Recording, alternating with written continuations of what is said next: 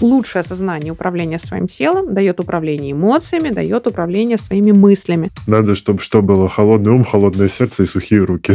При эмоциями, мыслями мы можем быть в прошлом, будущем и переживать по поводу несуществующего. А тело всегда в настоящем. Я, кажется, понимаю, что у меня очень маленький контейнер для эмоций. О, у меня раздражение. Окей, но самое-то главное. А почему? Предлагаю переползти в личную жизнь. Ты взрослый человек, ты можешь просто не ходить в фитнес-зал, не, не объясняя себе, почему да, этого да. не делать. Никто не наругает. Никто не наругает.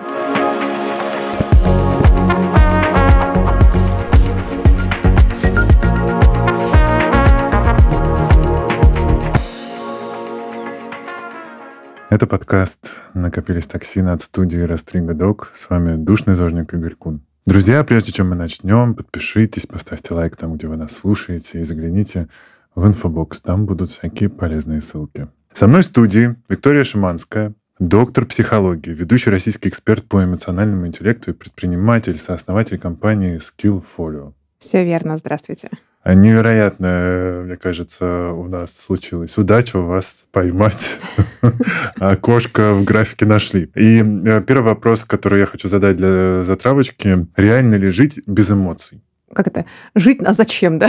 Угу. Помню, это как в том анекдоте, да, доктор, я буду жить, да, а смысл? Ну, то есть, безусловно, ну, если говорить серьезно, то, конечно же, без эмоций мы жить не можем. Не будем брать историю лоботомии, и я сейчас это не утрирую, то есть, действительно, это та операция, которую когда-то, ну, реально делали над людьми в том числе, да, угу. как казалось, ну, в разных там, например, экспериментальных вещах, слава богу, мы уже не в том веке, ну и, конечно, все, что касается расстройств аутического спектра, ну, то есть аутизма, о котором слышали, деле, собственно, это тоже некоторая сфера, где и то нельзя сказать, что это без эмоций. То есть там просто некое э, другое восприятие и другое реагирование. А если мы, ну, говорим в целом, угу. то, конечно же, эмоции это то, что нам дано вот прям в, в комплектации в базовой, а вот как мы этим будем управлять, уже зависит от нас. Ну что, мы сегодня говорим, как вы все могли догадаться, про об эмоциональном интеллекте, и я предлагаю провести эмоциональный интеллект через все сферы жизни, а, чтобы понять, как он вообще влияет а, и как-то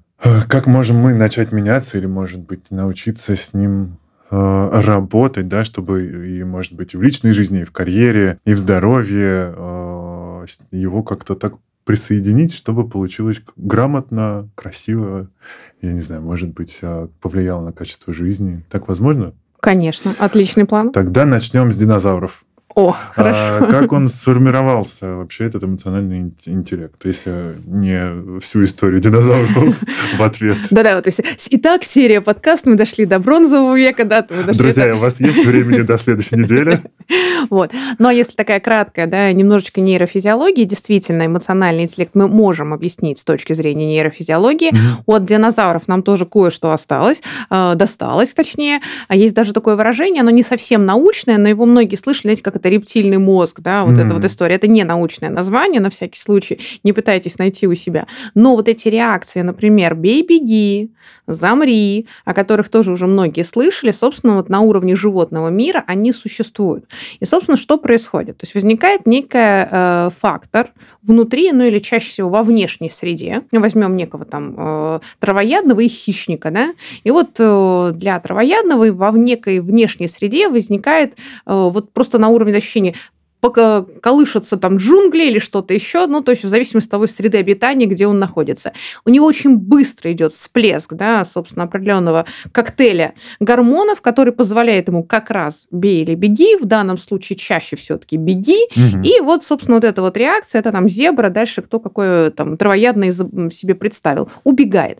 Вот, и это у нас тоже есть. То есть вот эта mm. реакция, когда мы понимаем, что что-то там а, не работает там, я не знаю, что-то система у меня сейчас конференц-колл, или, а, значит, там позвонили из школы, и, соответственно, что-то там, наверное, случилось, или при, только собирался домой, а тут от руководителя прилетела задачка, а у тебя пятница вечер, и, наконец-то, уже там запланировал. И в этот момент Просто это, да, не хищники, но практически переживает с нами точно так же. У нас срабатывает очень быстрая реакция мобилизации внутренней всего организма, и нам хочется бить или бежать начальников, детей, учителей. Ну ладно, утрирую. Это внутренняя реакция, она такая есть.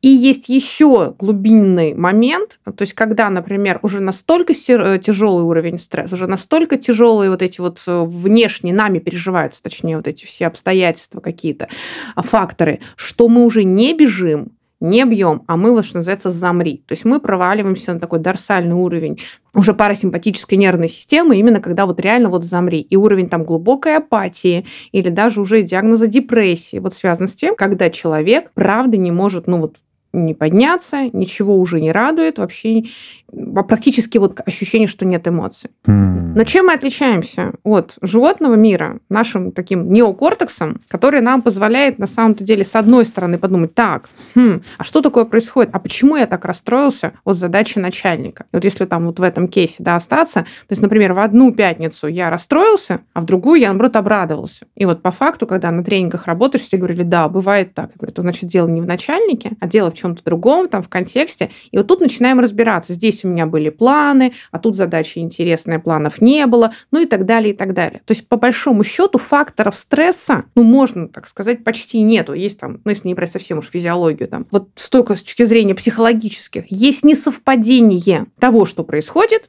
и нашего ожидания, и нашей картины угу. мира. И вот тут-то стресс. И с одной стороны, неокортекс нам здесь отлично это подсказывает нашу новую картину мира, но с другой стороны, он-то нам и может помочь разобраться с причинами. И, собственно, в этом и заключается такая нейрофизиология эмоционального интеллекта. Не слишком длинно, не слишком сложно? Ок.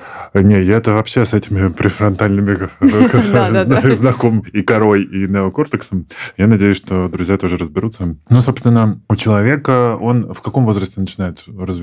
Прям с самого-самого начала? Ну, смотрите, конечно. То есть эмоциональная реакция, более того, до того даже, как ребенок еще говорит, и он уже именно эмоционально и реагирует mm-hmm. на некоторые факторы. Ну, вначале это просто как э, даже физиологически хочется кушать, хочу спать, но не могу заснуть, э, мокрый, да, ну, собственно, вот такие физиологические моменты, вплоть до очень интересной, знаете, одно время даже по сети ролики ходили, сидит маленький ребенок, напротив него мама, и она на него не ругается, она просто очень безэмоционально на ребенка смотрит. А ребенок вот еще не умеет даже до года. И вот это вот состояние сначала вот у него такая э, растерянная реакция, а потом он начинает плакать. То есть для ребенка вот эта безэмоциональность на самом деле очень тоже является ну, таким э, тяжелым фактором, он не понимает, то есть ему нужна реакция мамы. Да, говорят же так нарциссами э, делают делают людей, нет? Ну, нарциссическое расстройство, в смысле, может появиться. Или это... Ну, тут, слушай, сложнее. Сейчас много. прям так, вот сейчас да. кто-нибудь там, Ладно. если не отреагировал на ребенка в коляске и думает, ну все, нарциссическое расстройство. Ну, то есть только одного раза недостаточно, там чуть больше комплекс. Но внимание, да, но факт того, что если действительно регулярно ребенку не дается э, необходимый фактор внимания, и при этом у него необходимость постоянного самоутверждения, да, к этому может привести. Ну, просто я знаю, да, случай, это к, к, к моей фразе, что вот есть история, когда ребенку нужно постоянно угадывать, какая эмоция и что его ждет от родителей. Сейчас на него будут вдруг орать, на него будут, э, его будут хвалить. И вот эта вот неопределенность как раз, э, как я понимаю, ну, наносит какую-то травму ребенку, и дальше там уже всякие интересности происходят. Да, вы знаете, в этом смысле Альфикон, у него там потрясающая книжка «Воспитание сердцем», он на одну шкалу, знаете, такой шок для родителей, родителей сейчас будет, он на одну, на одну шкалу ставит. Вот прям представьте, шкала, да, и с одной стороны телесные наказания, а на другой э, фраза «молодец» то есть похвала. То есть это не означает, что там бить ребенка и говорить слово молодец это одно и то же. Но что означает, что это на одной шкале? И та и другая модель, по сути, она как бы ну, рождает некую такую манипулятивную реакцию. То есть ребенок вынужден действительно смотреть, меня похвалят или меня накажут, ну там тем или иным образом, там физическим или там игнорированием или еще что-то. А задача родителя, вот чтобы эмоциональный интеллект дальше формировался адекватно, mm-hmm. на внутреннюю рефлексию сразу ребенка. То есть, а что я чувствую?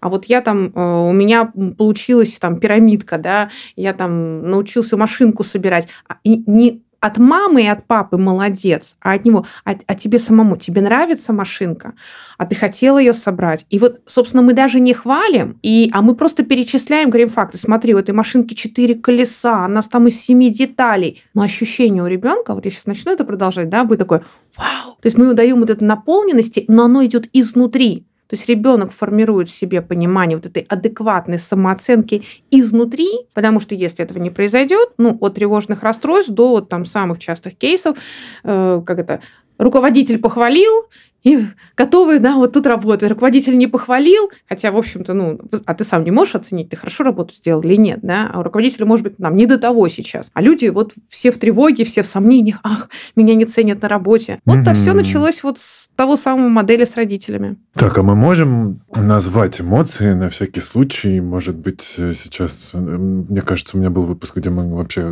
говорили об эмоциях, но на всякий случай назовем их, может быть, или как-то определим эмоциональный интеллект, чтобы сейчас люди с нами в одно поле информационное да. вошли. Давайте разделим эмоции и угу. эмоциональный интеллект. Можем угу. еще там это чувство, да, на всякий случай. Да. Смотрите, вот эмоциональный интеллект – это способность понимать эмоции, чувства, переживания у себя и у других угу. людей. Далее, понимать причины возникновения этих эмоций – это категорически важно. И тогда управлять ими. Ага. Вот именно вот три этапа. Часто пропускают второй этап. И дальше получается, я раздражаюсь там, неважно, на ребенка, на коллегу, на партнера, на руководителя. А я раздражаюсь почему? Я раздражаюсь, потому что не вовремя прилетела задача? Или я раздражаюсь, потому что я хочу, чтобы услышали меня, у меня тут э, гениальное предложение для проекта? Я на ребенка раздражаюсь, потому что я за него боюсь, я переживаю?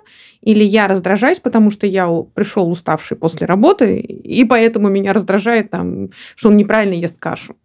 Понимаете? И это я сейчас даже не утрирую. То есть это реально... А раздражение одинаковое. И представляете, если мы говорим, о, у меня раздражение. Ну, окей, но самое это главное. А почему? И вот тут-то подключается вся работа эмоционального интеллекта. Если я умею отвечать в этот момент, а почему у меня это раздражение? Грубо говоря, я не в ресурсе или Наоборот, мне очень важно добиться результата. Две противоположные реакции будут. В одной я вообще не буду с начальником, там, с ребенком, ну, с кем хотите, на кого отношения разговаривать, а в другой я переформулирую другими словами, схемы нарисую, там, я не знаю. Ну, в общем, дальше тоже зависит от кейса. То есть реакция будет абсолютно противоположная, а эмоция одна. И это касается всех эмоций. И радости, и грусти, и вдохновения. То есть главный принцип эмоционального интеллекта, что все эмоции важны и нужны. Это как энергия. Этимология слова эмоций от мош, от движения. Угу. Поэтому это просто движение. Оно для чего-то пришло. А дальше вот и отличает человека с эмоциональным интеллектом. Научился ты разбираться, для чего это пришло, или нет. Ну и, собственно, эмоции и чувства на всякий случай. Да, эмоции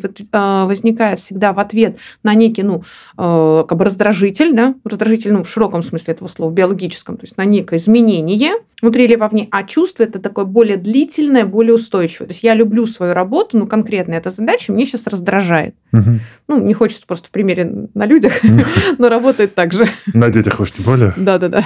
Мы забыли еще про эмпатию и осознанность, на всякий случай. Угу. да, тоже... смотрите, конечно, да, эмпатия – это как часть эмоционального интеллекта. Она угу. отвечает у нас за то, что мы как раз распознаем эмоции, чувства, переживания других людей. А осознанность – это как раз про вот мое понимание своих эмоций и умение переключиться на вот это состояние отслеживания, на рефлексию да, причин, а почему это происходит. Поэтому э, в целом есть несколько моделей эмоционального интеллекта. Если там он говорит, и есть Барона, и Голмана, и, в общем-то, мне нравится, я работаю с моделью, где там 16 параметров э, эмоционального интеллекта, и mm. там 4 драйвера, это осознанность, мотивация, самооценка и адаптивность. То есть, да, вот таких 4, как бы, ну, драйвера, в смысле, за счет чего можем э, развивать. И тогда, когда мы вот декомпозируем на уровне прям конкретных навыков, потому что есть люди, у которых, например, сильно развита эмпатия, но очень слабо стрессоустойчивость. Это одна будет реакция. А у других сильно развита эмпатия, при этом потрясающе развитая стрессоустойчивость, там и целеполагание, да, и принятие себя. И вот будет... Строчки из резюме. Да, да, да. И, кстати говоря, совсем скоро, но это действительно будет уже не просто строчками из резюме, которые раньше, знаете, писали формально, там, копипастом, угу.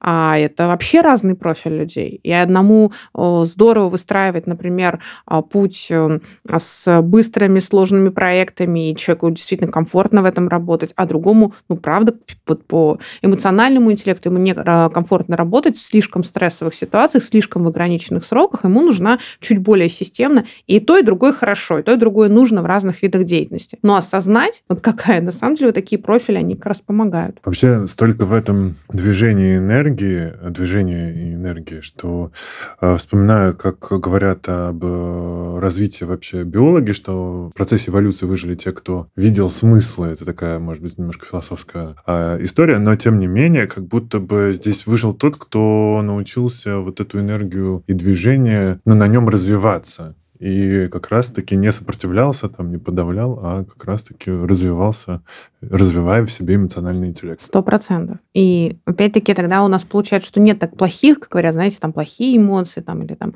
э, неправильные эмоции. Эмоции все правильные. То есть и гнев, и раздражение, там, тревога.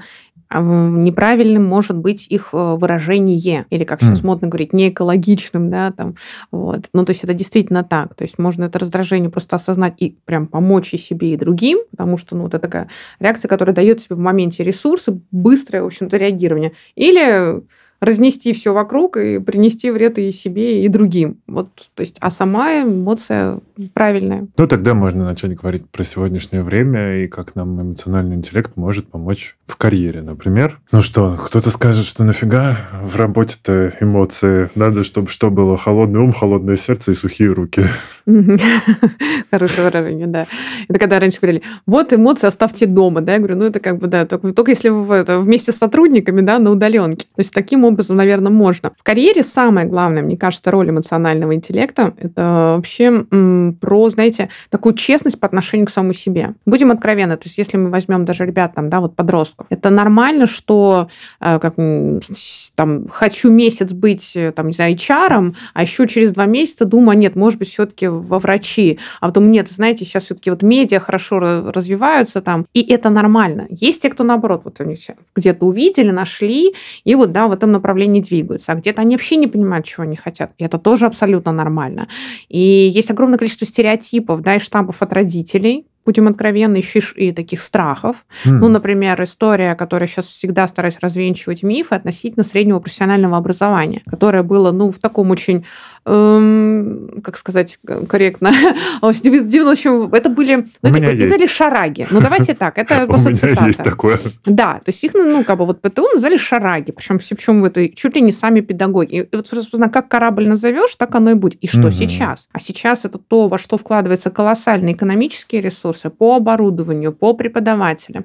Я не говорю, что во всех, ну вот прям волна и последние там где-то 3-4 года, а, даже сейчас несколько лет вообще программы профессионалитет последние два года работают, и огромное количество ребят действительно путь в колледже, среднее профессиональное образование, причем как трансфер, потом вузы. Так, некоторые там осваивают профессию, говорят, мне не нужен до 10 класс с этим натаскиванием на э, ЕГЭ. Мне действительно интереснее освоить нормальную, интересную профессию. И потом еще и зарабатывать в общем-то, очень прилично, потому что, а, например, те же сварщики и в этом направлении зарабатывают, ну... Особенно в Австралии, я хочу сказать. Да нет, у нас тоже очень хорошо зарабатывают, и потребность колоссальная. Да. А на фармацевтику прям свежие данные. Семь человек на место в СПО. Семь человек Я состою в чатах разных О, медицинских, нам постоянно ищут. Э, вот, да. вот. А про среднеспециальное у меня техническое первое образование как раз после девятого класса ушел. И тогда, ну, у меня заводской город, поэтому считалось престижно поступить mm-hmm. в техникум был техникум и ПТУ, и техникум вообще ставился отдельно, выше вузов, выше ПТУ. Но потом в нас вкладывали преподаватели, они нас, правда, там тащили, любили, обожали, и вообще просто не, даже я не знаю, сколько еще каких-то умных, в, в, вложенных в мою голову фраз книг я откуда-то еще почерпнул. Даже в МГУ было не так. Я потом mm-hmm. поступил на журфак МГУ, и как бы я скажу вам, там не каждый преподаватель готов с вами так вкладывался, да. да, да. А потом, mm-hmm. когда э, у меня в городе почему-то этот техникум стал, его стали считать как раз каким-то вот шарашкой, сразу ухудшилось качество там образования, качество выпускников, э, и все. И теперь он наравне с ПТУ. Ну, сейчас, я думаю, волна уже будет следующая. Ну, видите, вот прям на примере вас, если можно, да, Игорь, да, да. смотрите, вот этот эмоциональный интеллект вам тогда позволит. То есть понятно, что первый шаг, да, в контекст города, а, очень четкий, более того, вот эта база технического образования дала, но дальше эмоциональный интеллект вот про то самое услышать, ну, как бы, да, здорово, и преподаватели хорошие, но мне чего-то не хватает. Ну, не угу. все же после технику пошли в МГУ. Иди единицы, давайте так откровенно,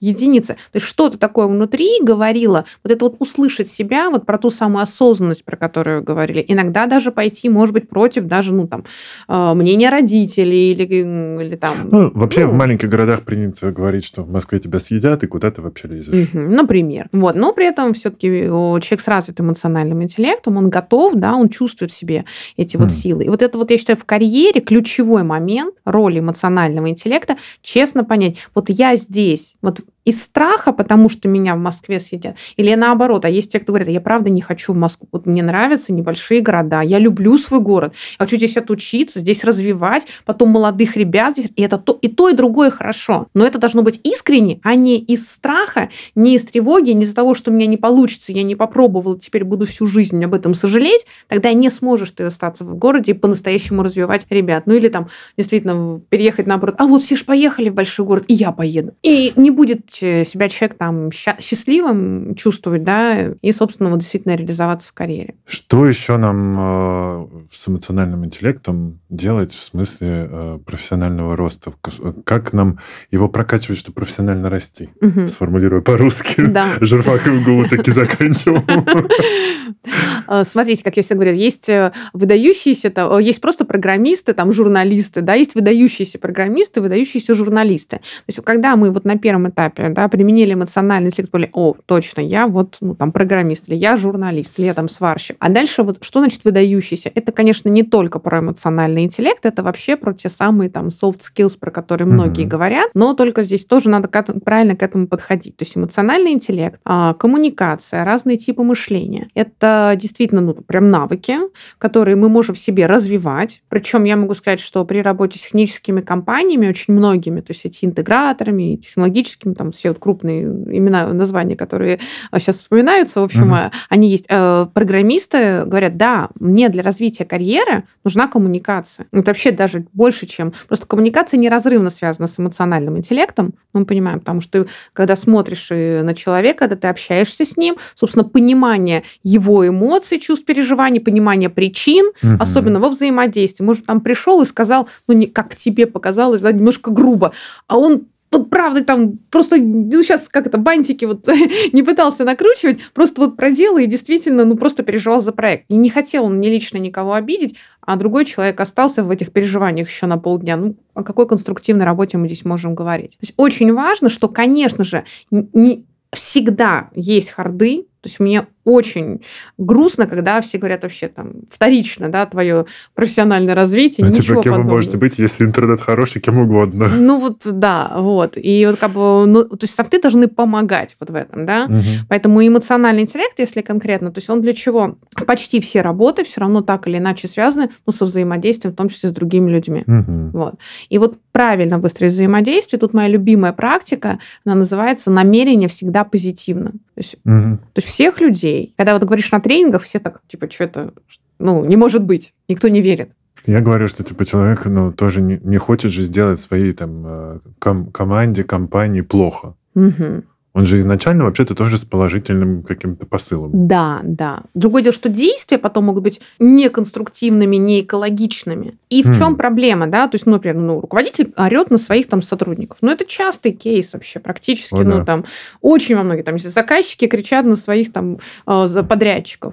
И вот если в этот момент сотрудник или подрядчик думает а! и начинает реагировать не на намерение, которое за этим где-то крутится, а на само вот это действие, это не означает, что окей, окей, орите на меня, продолжайте все, все, все руководители, все заказчики кричать на своих людей. Нет, конечно. Но это позволит мне, да, если, например, на меня там кто-то кричит, в моменте реагировать не на это действие, а как бы сквозь него смотреть и думать, так, а почему он сейчас? У него сейчас стресс? Это одна история. Или у него, у него правда там, ну, не знаю, просто вот, ну, там, горит что-то по проекту, ему поэтому срочно нужно, чтобы сотрудник включился, там, включил голову, как говорят руководители.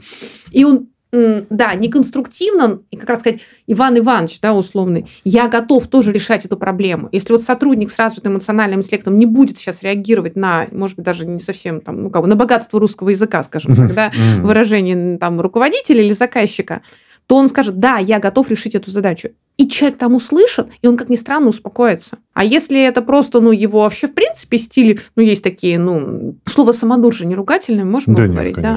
Вот есть действительно люди, которые, их намерение тоже позитивно. То есть они, общаясь с другими, самоутверждаются. Mm. То есть они не про проект, они действительно на личности переходят, они ищут какие-то вот такие, знаете, ну, прям, э, чем бы вот подцепить человека, причем начиная от внешности, заканчивая такие кейсы, ну, просто ко мне приходили люди с такими кейсами, ну, тогда стоп, зачем работать с такими людьми, потому что мы да. всех не переделаем. Его намерение позитивно, ну только пусть он сам с ними живет.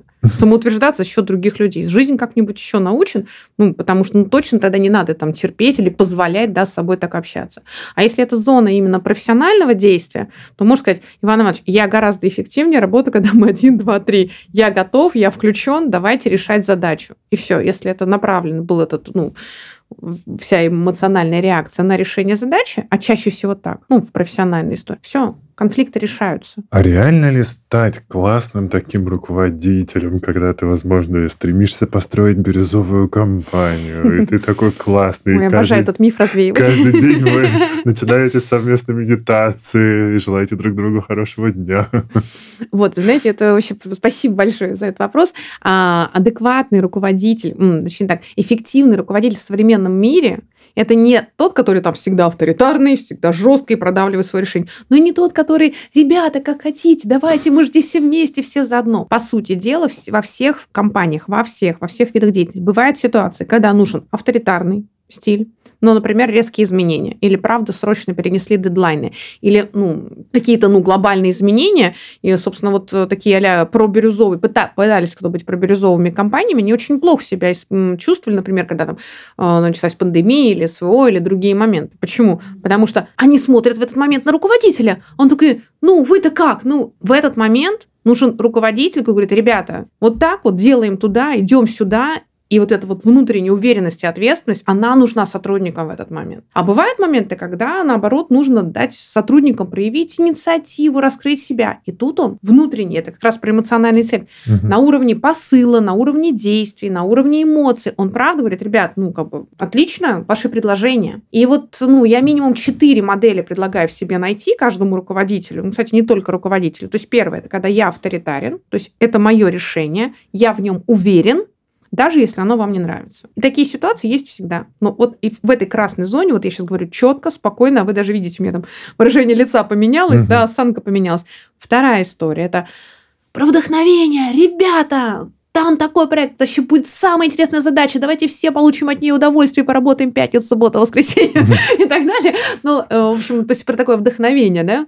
Третье, это про такое делегирование, отпускание, то есть я уже верю, то есть, дорогой Вася, ты справишься, вот прям я в тебя верю, и действительно мы готовы даже к тем ошибкам, которые условный Вася может совершить, ну, потому что только так происходит его рост.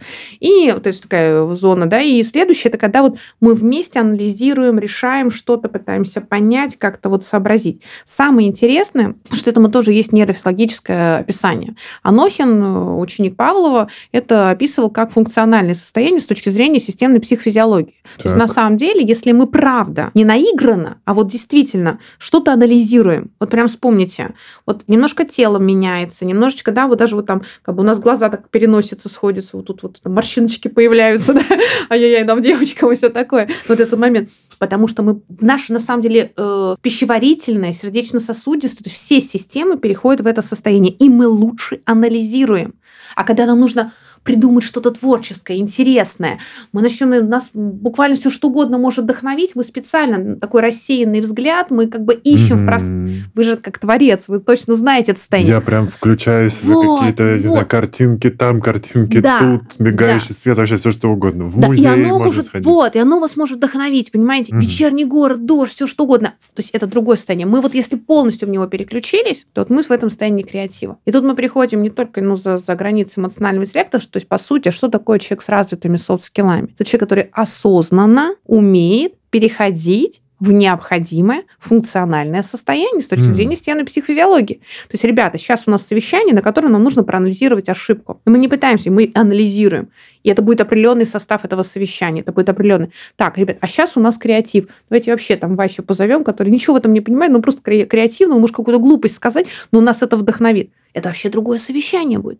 И вот тогда просто эффективность компании переходит на качественный новый уровень. Ну и самое главное, эффективность вот меня лично, очень многие, кто работает на удаленке, кто на себя работает, да, вот э, что это из любого места в мире. Когда прям вот стикерами они отмечают, так, вот сейчас у меня задача там, где я работаю там с документами или с анализом, хоба там желтый стикер, отлично. А сейчас у меня переговоры. Хоба зеленый стикер, я переговорщик, я весь в эмпатии, я весь в коммуникации, я весь во внимании. Выгорание в несколько раз меньше, человек управляет своим состоянием. Круто. Эффективность несколько раз выше. И когда мне говорят, ой, тайм-менеджмент, я всегда говорю, ребят, проблема тайм-менеджмента в том, что вы не можете распределить в течение дня а в том, что иногда вы над одной задачей сидите, там, не знаю, 5 часов, а в другом состоянии вы ее решите за полчаса.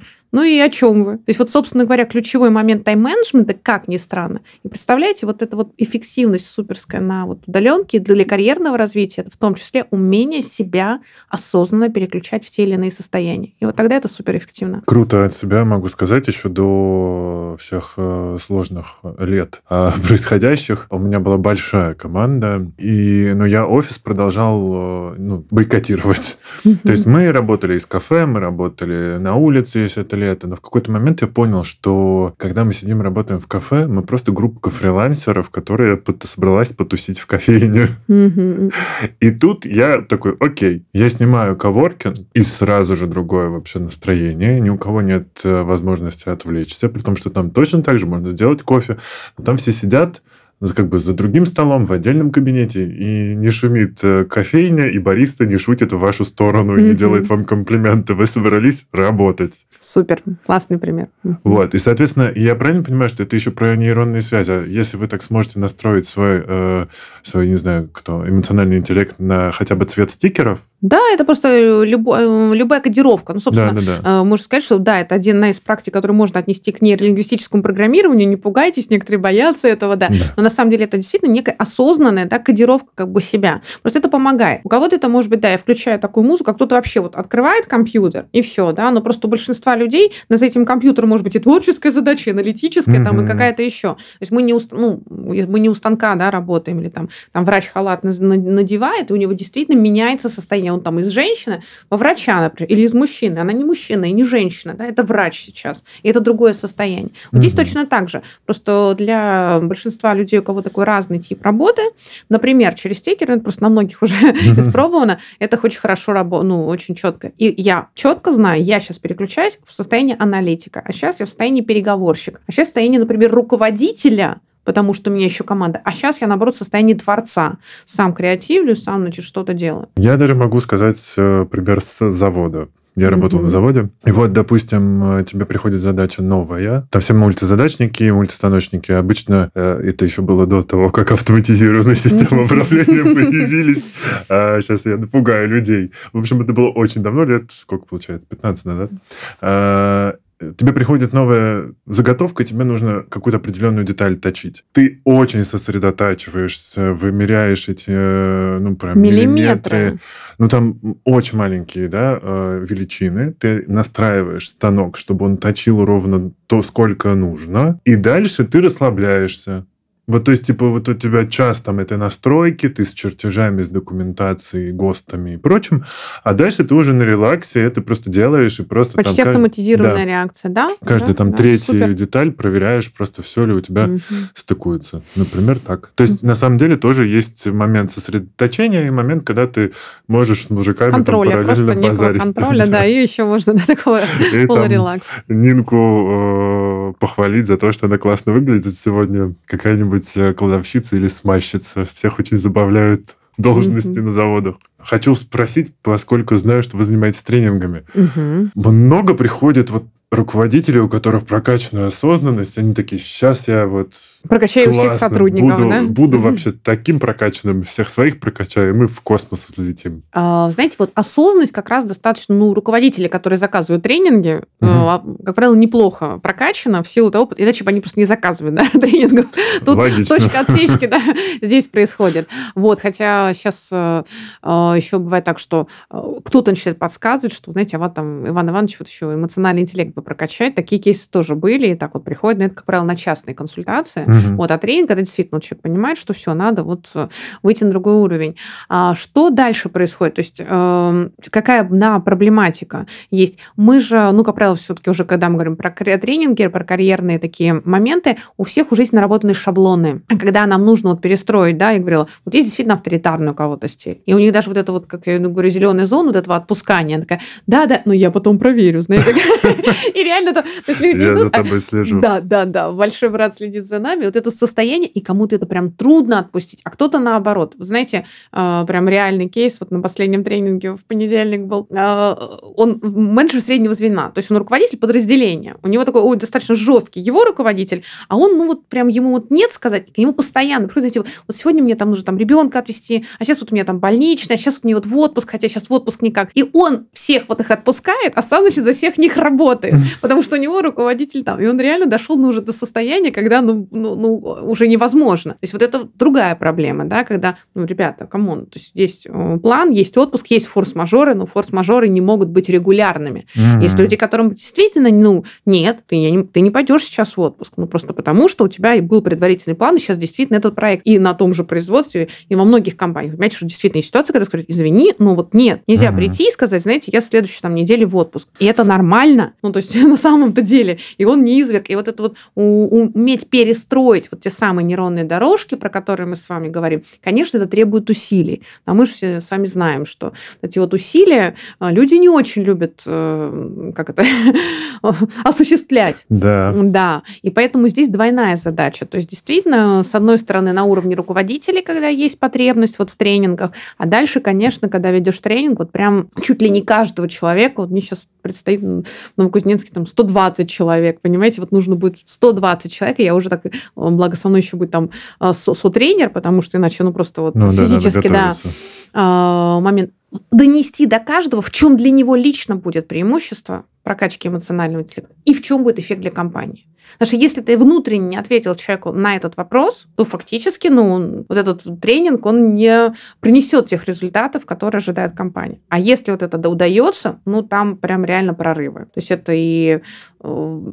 они переводятся в стратегические сессии, где ставят такие планы, которые даже более амбициозные, о которых там думал руководитель, потому что вот на этом, а при этом это планы, которые поставили сами же там руководители подразделений. И потом через год мы, собственно, общаемся со многими регулярно, работаешь? Он говорит, да, выполнили и перевыполнили. Ну, то есть вот этот вот эффект, когда эмоции становятся ресурсом, ты перестаешь тратить время на вот эти, знаете, как переговоры были 15 минут, а люди страдают там неделями. Ну, это эффективный сотрудник? Нет, конечно. А, что-то там, какие-то новости прилетели, а вот эта тревога и в состоянии тревоги, вот человек вообще не может сосредоточиться, делает кучу ошибок. Влияет это еще как, вот там с банками кейсы были, еще как влияет, там все эти по документации, по ошибкам. Ну, то есть, и вот это на самом деле, мы как куда ни глянем, везде эмоции. И как только люди учатся этим управлять, эффективность вот прям в финансовом плане, да, там в KPI, как угодно там в бизнес-терминах, она растет очень серьезно. Аминь. Аминь. Ну ладно, может быть, наоборот, да здравствуй. У нас слушают медики, и мы здесь часто их обсуждаем. И вот то, что мы сейчас столько всего проговорили, хочется прям как будто бы потрясти хотя бы даже и частные клиники, и государство, как э, как можно улучшить государственные клиники даже? У меня есть мечта, да? Игорь. А вдруг, вот я сейчас ее здесь все-таки скажу, я с этим вот, э, я много и для врачей Башкортостана, и с отдельными клиниками. Вот на антивыгорание есть запросы очень много. Но у меня есть вот реально прям такая мечта. Я верю, что это можно осуществить. Пока это на уровне такой мечты, потому угу. что пока через разные способы не очень получается. Смотрите, в чем проблема? У нас есть отдельно врачи, угу. у нас есть даже отдельно психологи, при этом мы понимаем, что психологам тоже в России еще там то отношение, ну, как это, количество мемчиков подписчиков на тему того, что можно сходить в магазин, у тебя хотя бы покупки останутся, оно просто зашкаливает, мне кажется, в последнее время. Но тем не менее, они параллельны. А как в это время пьют люди антидепрессанты, причем в каких-то немеренных количествах. Я просто не хочу врать сейчас цифры, но это может каждый сейчас, э, что называется, прогуглить и найти. Так вот, смотрите, если врач будет. То есть есть такое понятие психосоматика, которое вы прекрасно знаете, я думаю, многие слышали, а врачи вполне. То есть если у нас врачи, у нас таких на уровне мини-исследований, мы уже такие делаем, и я надеюсь, что это в государственной клинике надо внедрить, будет помимо вот симптоматики, с которой да, приходит человек, еще смотреть и на психологический профиль, и, собственно, под это уже те же там 16 параметров, которые я говорила, огромное количество, причем дальше на больших данных корреляций, например, 100% с тем же панкреатитом, известно, что это либо очень неправильное питание, либо это гиперответственность а, mm. будет, да, а, связанные с сердечно-сосудистыми заболеваниями. Там вообще огромное количество составляющих. Почти все болезни имеют психосоматическую основу. Угу. То есть как только мы это не разделим, а соединим в процессе вот этого э, пути пациента к врачу, и врач будет на него смотреть не только отдельно, вот у меня тут у тебя вот за желудок, и я только на желудок смотрю, а я вот только там на сердце смотрю, а еще и с учетом его психологического профиля и психосоматического. И на самом деле эти большие данные можно набрать ну, очень быстро, буквально там за полгода. И потом в рамках годового лонгированного исследования мы вообще увидим серьезнейшие результаты. Потому что все врачи знают, что есть психосоматика, все психологи, все люди, все руководители, да все это себе испытывали. Типа, что нервничал в этом месяце? Да, а ну, кто нет, да? вот. Но кроме нервничал, это очень общее. То есть это рекомендация. Правильность, как не нервничайте, гуляйте, правильный сон. Ну, это прекрасно, да, но только помимо этого есть гораздо более глубинные вещи. Говорю, у кого-то уровень стрессоустойчивости, у кого-то уровень слишком высокой эмпатии, кто-то не может определяться и ставить правильно цели, целеполагания, и из-за этого его рвет на части. И вот там можно очень четко декомпозировать. Поэтому вот что можно сделать. Ох, ну что, будем посылать сигналы не в космос, да, хотя да. бы в, в разные стороны и в госклинике тоже. Предлагаю переползти в личную жизнь. Ой, давайте. А, там точно есть эмоции. Там эмоций много. Э, понятно, что, наверное, в классных, хороших отношениях, где все говорят «я сообщений», друг друга слышат и не врастают друг в друга, о чем все когда-то мечтали, читая книжки, а, а сепарированные с отдельными интересами, но при этом умеют качественно проводить время вместе. Они существуют, Это даже не роман, я даже не знаю, что вы сейчас описываете. А где такие люди? Так вот, э, если мы говорим не про такие идеально выстроенные отношения, а в отношения, про отношения, в которых все-таки проблемы существуют. А, здесь эмоциональный интеллект вот просто хотя бы на базовом уровне как может помочь. Ой, да, тут прям во, во всех смыслах, да, да, замечательно. Но с другой стороны, это же так скучно, подожди. Ну, приходит там, я там, ты, ты, ты, знаешь, я чувствую небольшое волнение от того, что ты свой носок уже десятый раз положил, значит, а, рядом с моей косметикой. Я все вижу, да. Вот. Мне на подушку. Да-да, мне на подушку, вот, которую ты не снимал три дня. Вот, поэтому смотрите, знаете, вот, наверное, первая история, а, такая глобальная, но она очень работающая. Она просто вот каждый на себя и переложит. Есть такая практика, называется шкала приоритетов. Mm. Просто вот недавно был у меня тоже кейс, то есть это, там, ну, это практически как MBA-программа, там просто для определенной сферы отрасли. И вот задаешь им вопрос. Он говорит, окей, вот, ну, сути, вот, ваш, вот что для вас самое главное, вот ваши приоритеты? Как вы думаете, что все сказали? Ну, в контексте нашей семья, здоровье, да-да-да. А, ну, а дальше это суббота, надо сказать. У них все задания, они все, они год будут обучаться по субботам. И дальше я задаю вопрос, окей, а что вы здесь делаете? Если у вас правда семья, и вот здоровье, субботы, тогда идите в семью. Ну, просто правда, идите в семью. Вы не увидите, вы не видите ее там, э, семью там, большинство даже не то, что с 9 до 6, а почти все задерживаются, то есть реально. Вот, и в субботу вы тоже выбрали. Есть несколько вариантов. То есть, во-первых, прописать вот все, что тебе ценно, а дальше вот, знаете, вот посмотреть, что у тебя есть и на что ты правда уделяешь время, и чего у тебя нет. Это такая, знаете, крутая отрезвляющая штука. Тут надо вот пройти будет через все свои эмоции, потому что в первый момент здесь вот ну, можно сказать, да, окей, на этом этапе жизни для меня приоритет это карьера. И mm. можно честно сказать, это не значит, что я не люблю семью, что я же не мать и все остальное, или я плохой отец. Нет, просто это нормально, что сейчас на этом этапе жизни ты идешь на BA-программу а, или там еще на какое-то такое обучение, Потому что, да, ты хочешь вырасти, да, как там профессионал. Только честно в этом признайся. И не надо говорить им, что ты это делаешь ради них, чтобы это. Вот, вот нет. И это нормально иногда признаться, потому что вот то, что вот где реальные действия, так оно и есть. То есть есть люди, ну, простой пример, который мне очень важно выучить английский. Вот прям очень. И знаете, вот я там пять лет прошло, встречаю, говорю, слушай, мне так важно выучить. Все еще. Все еще. А есть те, которые прямо сейчас по три часа в день, я знаю таких людей, занимаются английским, и они его выучат. То есть вот надо понять, если для тебя это правда важно, то есть это не просто же зона абстрактных теоретических желаний, ты берешь идешь в семью, или ты берешь, открываешь там э, учителя, ищешь там, есть тысяча способов выучить, хотя бы кино У там меня смотришь так было на английском. французским, английский да. до сих пор не выучил, а французский, я перевел все в своей жизни на французский вот. язык, поступил играть во французский театр, я за год его вызубрил. Конечно, фильмы на французском и все остальное, да, книги на французском. То есть есть дальше можно просто уже найти свой способ. И вот это вот, знаете, вот это точно про эмоциональный интеллект, потому что в этот момент э, нужно будет, ну там есть четыре варианта. То есть первый Так. Я осознаю, что, оказывается, вот да, просто вот ну, у меня такие приоритеты, и я просто ну, перестаю там париться. То есть я хочу похудеть на 4 килограмма, да, и вот, вот тоже там, 2, там 5 лет, не может там, там год. Ну, а либо можно сказать, окей, мне не важны эти 4 килограмма, мне важнее там вечером выпить бокал вина с мужем, да, и съесть пончик.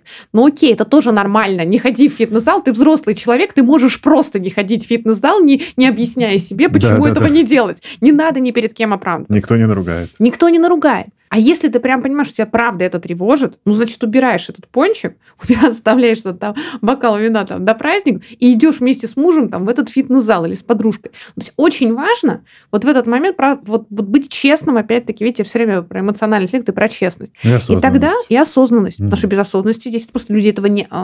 Без осознанности они шкалу приоритетов не делают. Без осознанности там уже бутылка как бы вливается. Да, да, да, и пончиком заедается. Да, потом думаешь, что это я не худею на, это, на 5 странно, да, не не та диета, наверное. А это точно средиземноморская диета? Вроде вино есть. Есть, да. Что там еще подокота лежит. Да, да, да, да, вот.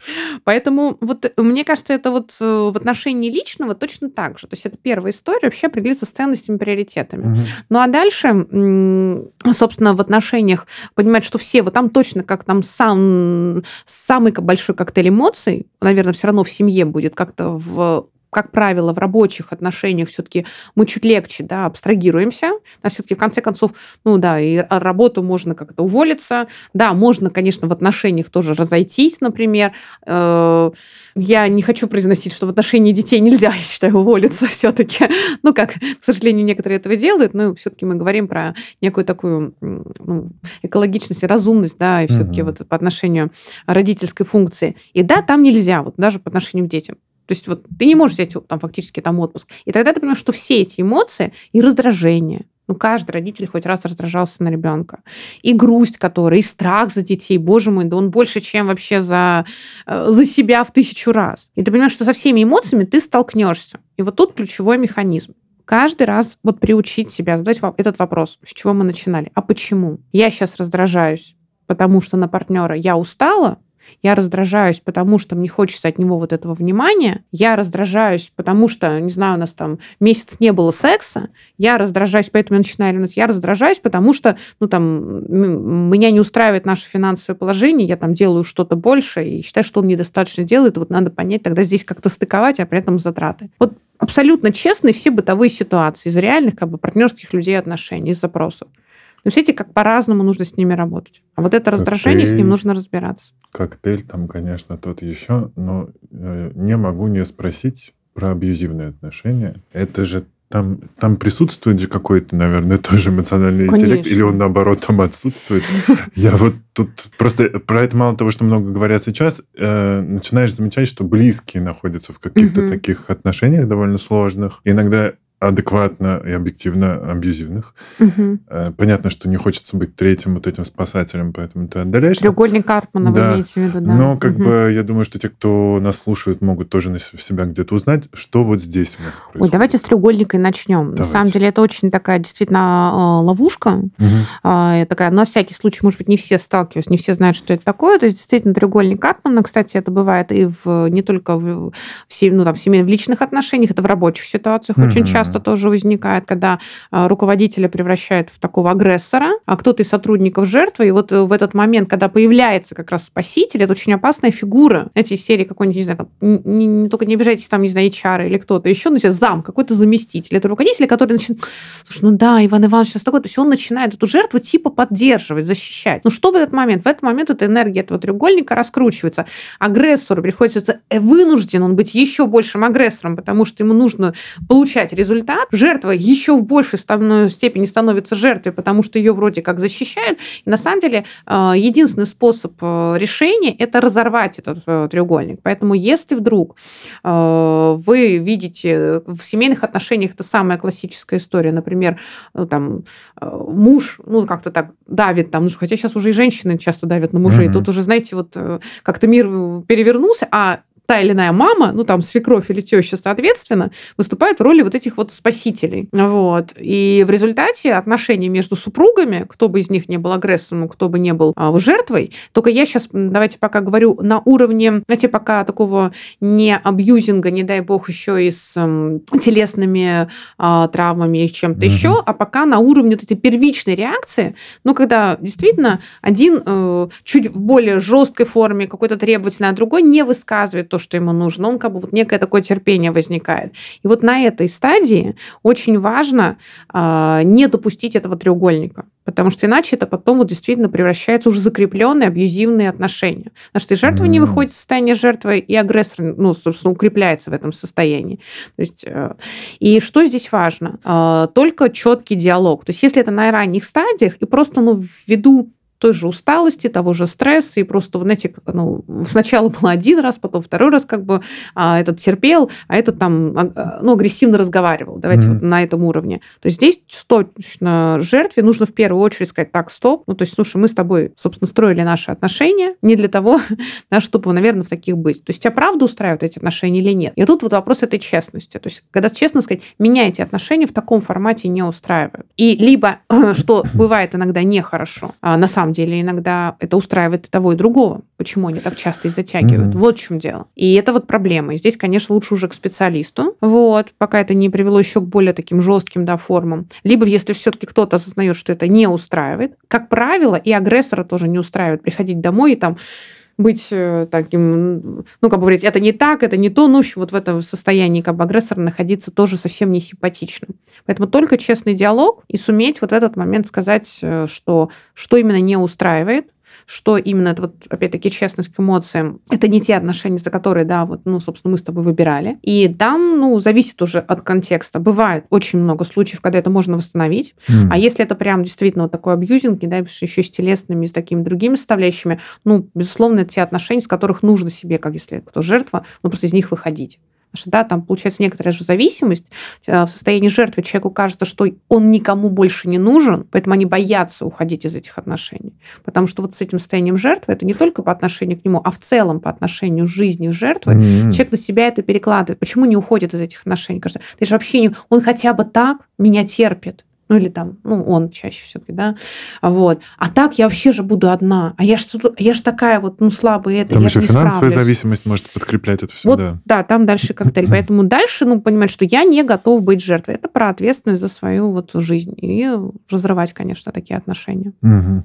Мы мы говорили про накопление э, как-то эмоций и подавление их, их и последнее как-то завершаем, может быть, э, здесь личную тему, вот это подавление сексуальной энергии и потом вот вот, не знаю, там, выплеск агрессии, может быть, в там, БДСМ-практиках, в сексе, это вот тоже же такое может найти. Ну, то есть Конечно. подавление угу. эмоций в паре найдет потом выход в каком-то ином я не знаю, где... где Выражение, да. да. да, да. А, нет, безусловно, вопрос э, сексуальных отношений в партнерских отношениях – это очень важная составляющая, некая гармоничность. Угу. И там главное правило – это правда должно, то есть чтобы там ни происходило, должно устраивать обоих. Ну, вот, да, да. да. Причем это касается, ну, как бы до там, моментов, связанных с БДСМ, до вот просто, знаете, как это, а включать свет или не выключать свет, знаете? То есть, вот, в носках это, или без? Носках, да. То есть это вот, вот надо понимать, что сам принцип, вот он, он именно здесь. То есть если это правда устраивает обоих, обоих, если им правда это приносит удовольствие, если правда людям хорошо, действительно некое многообразие, скажем так, вот взаимоотношений, оно очень, ну, это должно быть правда про, че, про честную mm-hmm. составляющую. А если это я терплю, потому что боюсь, то это не про какую, не про честность, то есть это то, что на самом деле не нравится, причем это может быть без всяких там БДСМ проявлений, а просто э, сам факт уже там, непринятия партнера, вообще в принципе любой сексуальный контакт может не приносить удовольствия и переживается вторым партнером как какое-то терпение, отношений, как это, мне всегда очень не нравилась формулировка «супружеский долг». Меня она всегда немножечко такие неприятные какие-то ощущения. Почему долг-то, да? Вот. Ну, то есть, если вот относиться к этому не как к супружескому долгу, как действительно к удовольствию. Более того, там еще в чем проблема? Люди многие, ну, все равно сексуальная грамотность... Низковато. Низковато, да. И то, что как бы до доступность, извините, порно и другого контента, это совсем не повышает сексуальную грамотность. Далеко. Даже скорее искажает очень часто. И вот вот это понимание, что особенно, ну, там, женщины в чуть большей степени, но на моей практике, не настолько хорошо понимают свое тело, не до конца понимают своих эмоций, они, правда, не понимают, что им приятно, что неприятно. Ну, как можно выстроить э, полноценный сексуальный контакт, если ну, один, как минимум, из партнеров не понимает, что ему приятно, как другой ему... Это, знаете, такой зона тогда эксперимента, надо вместе искать. Это действительно даже ну, там, а, отношение к, к мастурбации, которое у нас там табуировано многих, хотя у взрослых людей, как минимум для того, чтобы просто понять, а что для человека, а, вот что тебе нравится, что не нравится, какие прикосновения нравятся, какие не нравятся. У нас вплоть до, ну, не знаю, в женской физиологии не до конца многие женщины до сих пор понимают, как все устроено. Mm-hmm. Вот, да, к сожалению, вот поэтому здесь начинать нужно с этого, а здесь ну, эмоциональный сект это быть открытым, да, может быть, какая бы зона воспитания у вас ни была, как бы мама вам не говорила, что там это ай-яй-яй, это там нехорошо, если вы сейчас уже там взрослый человек, там, совершеннолетний, еще и в партнерских отношениях, зачастую это уже и родители детей, вот, и все-таки, наверное, наша мама не девочка, да, и все-таки вы, это большая часть, сексуальная часть, это большая часть гармоничных супружеских отношений, если вы хотите, чтобы они долго продлились, надо понимать себя. И вот э, я иногда для такой ре, реанимации отношений в семейной практике многим семейным парам, которые там уже 8-10 лет, лет в браке. Я говорю, так, сексуальный марафон. Я говорю, вот когда вот реально две недели, хочется, не хочется, надо, не надо, вот как, как хотите, но каждый день. И придум, причем придумать, вот, да, вот что-то новое, что-то интересное, практика. Причем, да, они же еще удивляются, наверняка узнавая, что э, практики это не всегда секс. Ну, в смысле, как его привыкли да, видеть. Да, Там да. это быть все, что угодно. Это флирт, это определенные прикосновения. Угу. Я понимаю, это сегодня значит, у нас там это какие-то там, не знаю, наряды, не наряды, завтра там это там свечи, романтическая музыка, а потом наоборот, я не знаю, вернулись из театра и там секс за пять минут, ну, там э, быстрый, как это, молниеносный, но там очень страстный. Вот, вот люди так себя открывают за эти две недели. Потом приходят... В большинстве случаев вообще даже практически там двух-трех консультаций достаточно. Ну, это, естественно, в тех ситуациях, когда прям партнеры ну, готовы, я просто вижу, что это ну, вот нужна такая перезагрузка и просто вот эта вот открытость, потому что через это они больше разговаривать начинают. Как минимум узнают, что вообще интересно. Ну, вот, э, видите, это про эмоции тоже. Вот эмоциональный интеллект где тут покопался. Да. Не могу не затронуть э, какую, какую еще тему. Вы же победитель э, чемпионата России по карате с катами, по-моему. Нет, я по косике карате. А. Катаны я тоже занимаюсь, но ага. там все-таки таких, это там я в турнирах не участвую, это косики карате, да. Так, угу. и значит, можно говорить про то, что эмоциональный интеллект и спорт тоже О, связаны. Еще как. Ну, смотрите, то есть сама база, как мы говорили, то есть есть эмоциональная реакция, есть телесная реакция, то, как мы к этому, и наша смысловая там когниция, мыслительные установки. То есть я говорю, эмоции, смыслы тела. Mm-hmm. Собственно, это триада через который мы можем собой управлять. Управлять можно из любой точки. И дальше, чем лучше мы управляем своим мышлением, начиная от банальных стакан наполовину пустой или половину полный, то есть как я отношусь к задаче, которая ко мне прилетела в пятницу вечером, все, все кейсы вспоминаем, которые мы с вами э, сегодня уже проговорили. И, естественно, часть э, тела, она очень важна. Потому угу. что я всегда говорю, эмоциями, мыслями мы можем быть в прошлом, будущем и переживать по поводу несуществующего мы тоже можем. Очень хорошо, да. Вот. А тело всегда в настоящем. Поэтому если мы хотим ситуацию скорой помощи, ну, когда эти вот накрывает волна там, того же вот именно сложных эмоций, прям прилетела новость, и тебе прям, там, не знаю, ноги подкосились или наоборот, ну, прям взбешен, да. Вот это что? У нас все равно вот эмоциональная тут же рождает телесную. Поэтому чем лучше мы понимаем свое тело, а спорт, любой вид спорта. Вот, я очень хотела плавание, но просто вот не мое. Вот я себя не чувствую комфортно в воде. Ой, я могу вот. посоветовать школу да. плавания. Ну, может быть, я да, просто этапе. вот Супер. видел, как преображается лицо людей, которых вот. учат плавать по-нормальному, а не как в советское время. Вот. Потому что меня учили, я занимался плаванием, там mm. прям воду горячую отключили, что стоим, плывем. Да, да, да, синенькие такие, ничего, да. Вот, но в любом виде спорта, йога, плавание, ходьба, э, танцы, вот правда, нет ограничений. Главное, чтобы это было ваше. То есть важно найти свой вид спорта. Дальше мы, когда идем на тренировку, мы не просто выполняем то, что нам говорит там тренер или там в групповой тренировке, неважно, а мы максимально четко понимаем, а как наше тело реагирует. Это расслабление, напряжение. А дальше, если мы слишком раздражены в реальной жизни, потом раз, резко расслабились, все, у нас уже волна меняется, у нас уже уровень, э, собственно, нейромедиаторов поменяется, и мы уже успеем ответить на самый главный вопрос, а почему эмоция пришла. Поэтому, конечно, я стала заниматься э, единоборствами вообще просто, чтобы в том графике, в котором я живу, там между всеми городами и командировками, ночными перелетами, и при этом я еще как это, а еще я мама двоих детей, да, еще по, и пока еще замужем, да, вот. то есть это все составляющие, чтобы в своей жизни тоже они все-таки оста- оставались, да, и как-то гармоничными. То есть нужен ресурс, и поэтому а где брать ресурс? Ну и дальше просто в поисках именно а, собственного вида спорта, но еще второй вид спорта, на самом деле, там я не достигла таких э, каких-то достижений, но я, собственно, не для достижений, это гольф. То есть, собственно, у меня вся семья занимается гольфом, и поэтому все отпуска, все там, вот сейчас летом, как только есть возможность там полдня, вот природа, зеленая трава, вот прям такое почти медитативное состояние, перезагрузка потрясающе. Нужно найти свой вид спорта. Дальше это будет колоссальный ресурс для каждого человека, и лучшее осознание управления своим телом дает управление эмоциями, дает управление своими мыслями. Ну а дальше триада, по которой mm-hmm. мы можем управлять целиком всей системой. Для людей, которые, может быть, сейчас не очень поняли, о чем мы. Наверняка у вас было такое состояние, друзья, когда вы начинаете... Или у вас ну, есть такой знакомый, который начинает бить тревогу еще до того, как хоть что-нибудь случилось. Он уже просто дедлайны сгорели. А этот человек нас обманул. Да я точно знаю, что он нас обманет, кинет. И вот, и этот человек просто качает, бьет в колокол, и он сам себя накручивает до такой степени, что вот если на день его оставить, то он прям в этом состоянии сгорит, наверное, воспламенится буквально. Угу. Это как раз про управление. Если бы вот этого человека научить переключаться на то, что... Как минимум дыхательные практики. Вот да. реально, как минимум, правда, научиться дышать. Знаете, правильно чередовать вдох-выдох. Уже вот хорошо. я про это говорил, да. я даже задержал дыхание, потому вот. что это Вы перешли в состояние этого человека, да, вы да, стали да. про него рассказывать, а в этот момент мы переходим в состояние этого человека, а дальше, ладно, дыхание. В этом состоянии люди не едят нормально. Нет, да, забывают попить воды, ну, потому что в уровне стресса у нас здесь блокируется наша пищеварительная система. Угу. Ну и что с этим человеком будет? А потом говорит, а откуда выгорание? Да может действительно сгореть вот буквально там за несколько дней. Если это слишком эмоциональная реакция, а человек тоже становится... А говорить об эффективности какой-то во взаимоотношениях с другими или там про рабочую эффективность вообще не приходится. А, и я вот я нашел себя в боксе, Ух пробовал ты. йогу, ну. много лет занимался йогой, и тоже было все прекрасно, но как раз-таки она оказалась несовместима с жизнью, потому что очень сложно заниматься йогой, когда у тебя постоянно везде приходят уведомления.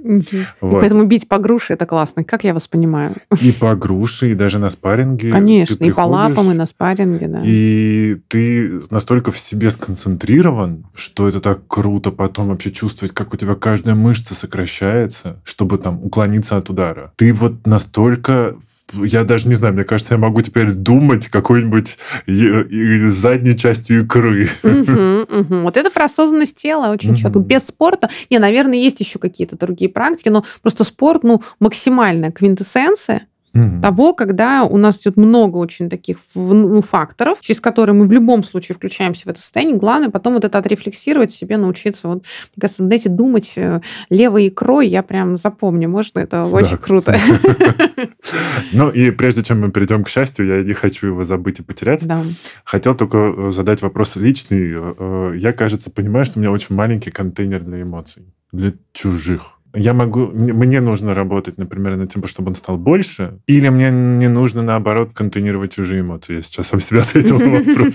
А знаете, как я всегда, когда он мне приходит, я говорю, не говорите диагноз, говорите симптомы. Почему вы так считаете? Потому что, когда у людей много, ну вот они там эмоционируют, я так не эмоционирую. Я чуть более спокойный, по жизни как-то так случилось. Ну и плюс вот эти я занимаюсь осознанностью. Угу. Тут спорт, тут йога, тут цигун, тут еще что-нибудь. На гвоздях угу. постоял. Я как бы мой уровень, когда я начинаю так эмоционировать, он сильно выше. Поэтому я одного-двоих человек так могу еще вынести, но когда mm-hmm. все вокруг так начинают эмоционировать, mm-hmm. или когда, там, в моем случае, это несколько заказчиков, mm-hmm. сотрудники, э, что-то еще происходит, то есть, типа, одновременно везде пожары, и все как бы льют на меня эту mm-hmm. свою энергию. Ну, как эмоций. более спокойного, ему очень, очень поэтому и как раз хочется. Да. Смотрите, ну, а, тут э, какая история? А, очень важно, что как раз имея вот этот потрясающий опыт вот этой осознанности, mm-hmm. на самом деле в какой-то момент для вас не будет иметь значения вот там 3, 5, 10.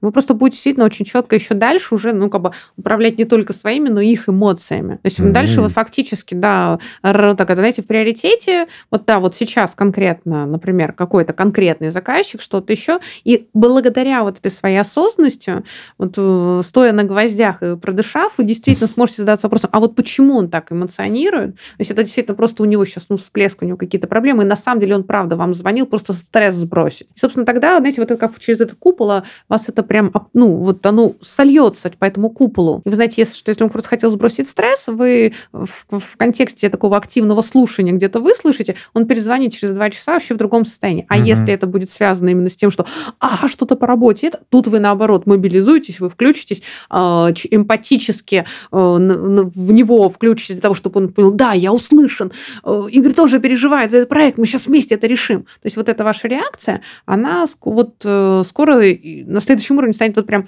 очень точечная. Вы прям mm. будете вообще максимально так четко узнавать, а какое намерение этого человека, и благодаря этому что-то оно будет просто вот проходить мимо вас, а где-то вы будете в моменте включились, но вы же очень здорово потом раз, вот вы сейчас три минуты с ним включились на такой чуть более эмоциональном даже проявлении, а потом раз, и вы тут же выключились. То есть mm. вот этот момент перехода из одного состояния в другое, а дальше ну кто-то следующий позвонил. То же самое. А где-то вообще, если понимаете, что уже зашкаливает, вы сели, вы спокойно там даже в авиарежим поставите на час, сходите на тренировку, mm-hmm. а через час вы сколько угодно таких заказчиков, сотрудников, еще кто-то а теперь поговорим я об этом. Я буду просто летать над землей, я да, бы сказал. Да, То есть это просто нужно понимать, что в какие-то... Понятно, что это, ну, это у всех людей есть. Ну, просто все, что в один момент навалилось.